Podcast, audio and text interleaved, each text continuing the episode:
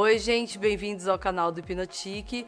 Hoje eu vou falar sobre filhos, parte 2, já que foi tão pedido, da, o, o vídeo número 1 um foi, foi um sucesso. Por incrível que pareça, quem se identificou mais com o vídeo foram os filhos, que mandaram direct, depois resposta, é, dizendo que a educação que eles tiveram foi maravilhosa e que é isso aí, que então tem o aval. Vocês viram que eu não tô sozinha nesse mundo. O que, que eu vou falar nessa parte 2? Já que eu fui uma mãe super daquela, né, sargento, tinha que ter horário, rotina, tudo certinho, é, comer tudo direitinho, eu vou falar. Os meus filhos estão com 15 e 13 agora. É um menino e uma menina. Então eu vou, vou adiantar para vocês o que deu certo e o que deu errado. Porque já é, né? Pensa bem. Quem tem filho pequeno já deve vai começar a pensar agora. Então é o seguinte, começando pela rotina. Rotina é uma coisa que se você conseguir desde nenê fazer com que durma a noite toda, não é aquela coisa, tá à noite é dormir, tá de dia é para ficar acordado. Salvo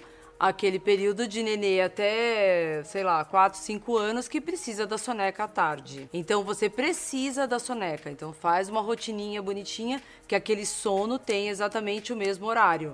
Não adianta assim, ah, um dia foi uma, outro dia foi duas, outro dia foi três. Ai, não sei o que que deu. Ele dormiu às três e acordou às cinco e daí ele não quis dormir, ele só dormiu meia-noite. Aí, óbvio, não vai dormir, né? Nem a gente. Então tem que entender que você tem que calcular esse tempo, tem que ter essa rotina, tem que ter o sono da tarde, tem que ter o sono da noite inteiro os meus filhos nunca foram para minha cama. Toda vez que iam para minha cama, eu voltava para a cama deles, punha para dormir de novo e ficava lá até dormir. Então, aquele, ai não, tava com preguiça. Dá preguiça, né? Eu não, eu não vou falar, tudo que eu tô falando aqui é estressante, mas dá certo no final. Então, eles iam para minha cama, voltava para a cama deles. Era, sabe, Ia uma, duas, três, tô com medo. Ótimo, vamos pra tua cama, eu fico lá. Pegou no sono, sai. Porque senão a criança vai acostumar a dormir na tua cama e acabou. Eu já vi gente com 14, 15, 16, 17 indo pra cama da mãe. Tudo bem, uma carência um de outro. Mas assim, no resumão, os meus filhos amam a cama deles. Depois eu às vezes queria deitar juntinho, abraçadinho na hora de dormir para dar um beijinho. Ai não, mami, tá muito quente. Acho que é... Então você tem que fazer a criança saber que aquela rotina, aquela, aquele é o espaço dela e ele vai gostar daquilo. Não é o seu espaço que é o dela. Por mais que você, então é não a criança vindo, você indo. É, outra coisa, aquilo que falam de rotina de sono funciona. Então se todo dia você vai assistir cinco minutos de desenho, vai dar a última madeira, X, você tem que fazer aquilo todo dia. Se você fizer todo dia, a criança vai vai ser um reloginho. Não tem, você tem que imaginar que a criança não tem parâmetro, ela não tem referência de nada, ela tá lá jogada. Se você fizer um dia uma coisa, outro dia outra, vai ser o samba do crioulo doido. Você não vai ter sossego e sempre vai ser assim. Sempre você vai estar estimulando, sempre a criança vai estar querendo, ai, ah, o que eu vou hoje, amanhã, depois. A vida vai ser tipo uma loucura. Então, quem quer trabalhar, quem quer ter a rotina, tem que abrir mão de algumas coisas e fazer com que a rotina da criança, tudo bem que funcione em cima, é, funcione em cima das condições da mãe e dos, dos pais, né? Mas esse papo, meu marido chegava, sei lá, tava trabalhando até 11 horas, chega em casa, Ai, eu vou dar um beijinho de boa noite. Não, tá dormindo. Não vai dar beijinho. Porque assim, é um egoísmo da nossa parte achar a gente tá com saudade, mas a criança tá no sono dela, tá quieta no canto dela. Então, assim, ah, espera o papai até meia-noite. A criança caindo de sono, aí o pai chega, aí excita a criança, aí a mãe já fica louca porque não vai querer dormir. Então, aqui, Nunca teve isso. Eu sempre segui, meu marido ficava puto, todo mundo ficava puto.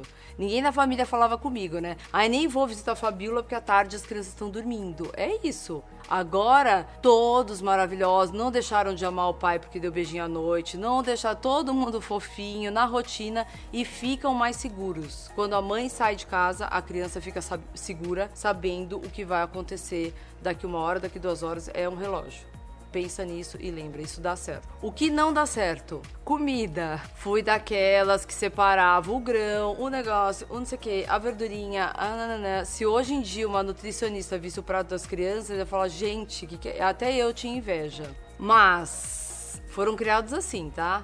Verdura verde escura, não abria mão disso. Tinha arroz, feijão, tinha todos, variava os grãos, era grão de bico, era isso, era aquilo, era. Aí cresceram. Deixa sozinho para você ver qual vai ser a opção. Não vai ser o brócolis, não vai ser a couve, não vai ser o grão de bico, não adianta. Então vai da pessoa, vai da criança. Óbvio que você tem que dar, as, você tem que mostrar as referências. Isso eu acho que é obrigatório de toda mãe. Esse papo de. Ai, não come fruta. Não aceita fruta de jeito nenhum. Não existe isso, gente. Você tá falando com uma criança de 5 meses, 6 meses, 7 meses, um ano. Como que a criança vai decidir o que ela quer ou não quer? Tem que ter toda uma psicologia. Óbvio que você não vai chegar, enfiar na boca da criança, vai traumatizar.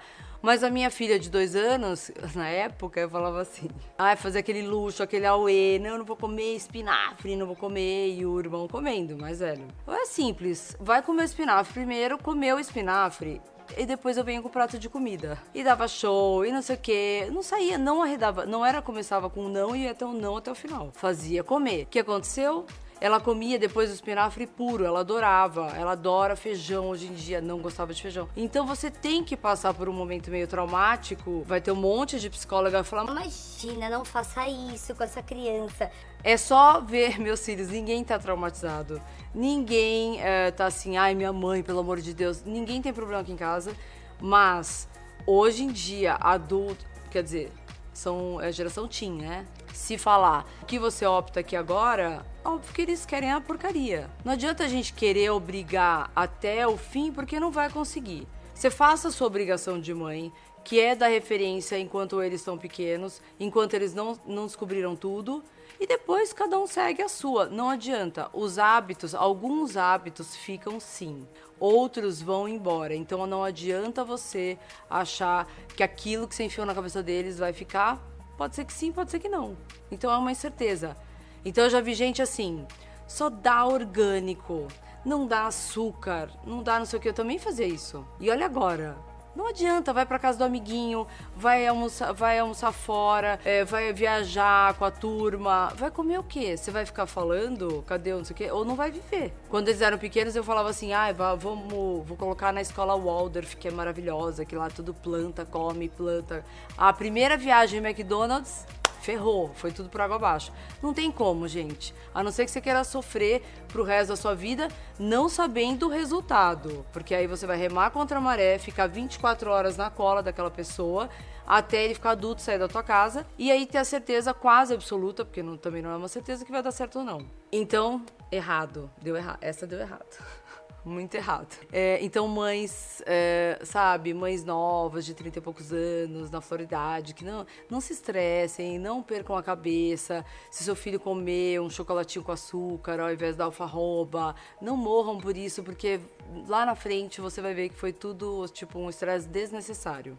Então, estresse necessário, rotina. Estresse desnecessário, alimentação entre aspas, sem você ficar com aquela com aquele estresse. Mostra sim sua favor de verdura, legumes, tudo que precisa, frutas, ao invés de industrializado. Mas saiba você, não crie expectativa, que pode ser que lá na frente vá para água abaixo. O que, que dá certo? Educação e uh, uma educação mais firme por parte dos pais. Não importa se você vira pro teu marido e fala, ai, eu tô falando aqui, tô fazendo meu papel de mulher, tá? O negócio é o seguinte, não adianta falar pro teu, pro teu marido ou, sei lá, pro seu companheiro, se você tem atitude de achar que você tem que fazer isso aquilo, vá na sua. Não fala assim, ah, você não fez, eu também não vou fazer. Porque você tem que falar, conversar com teu filho, porque você não fala com ele, entendeu? E, é, não, faz você, caramba. Vai você lá, você dá ordem, faz a rotina. É chato? É é estressante, porque você vai fazer aquele papel de chata assim, você vai ser aquela que ninguém vai gostar de. Minha mãe é uma chata. A minha mãe não sei o quê, meu pai que é legal, que ele chega, né, assiste desenho, abraça, beija, dá o presente. Então não. Problema teu, querida. A gente veio com essa. Eu resolvi assumir esse papel. Mas assim, uh, eu tenho meu, todo o meu retorno. Eles são super carinhosos comigo, eles, eles vêm conversar tudo comigo. Uh, é, é, sabe, é, uma, é uma, um canal que você abre que nunca mais vai ser fechado. É uma cumplicidade que vai de cada um. Se o pai quiser ter essa cumplicidade, ele que faça por ele. Se você quer ter, o problema é seu.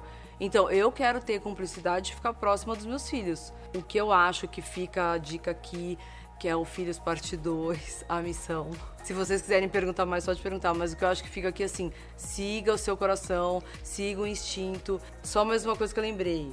A pediatra falava assim: não ponha para dormir, não fique toda noite, não, não sei o que, que vai dar errado, depois não vão, vão ficar super inseguros ou não sei o que.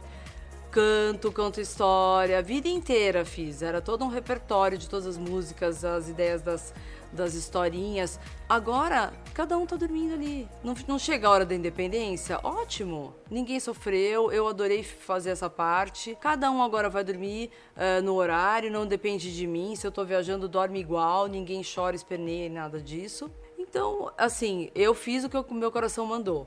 Se lá no livro estava escrito que não era para fazer, eu deletei isso. Eu fiz o que eu achei que fosse certo. Então, por hoje é isso. Espero que tenham gostado. Se ficou alguma dúvida aqui, é, pode perguntar por direct, comenta que eu tô fazendo o possível para escrever, para responder tudo rapidinho. Ou entra lá no site www. O último é o último que dá errado. www.hipnotique.com.br ou no Instagram, que é o hipnotique.br. Um beijo, tchau.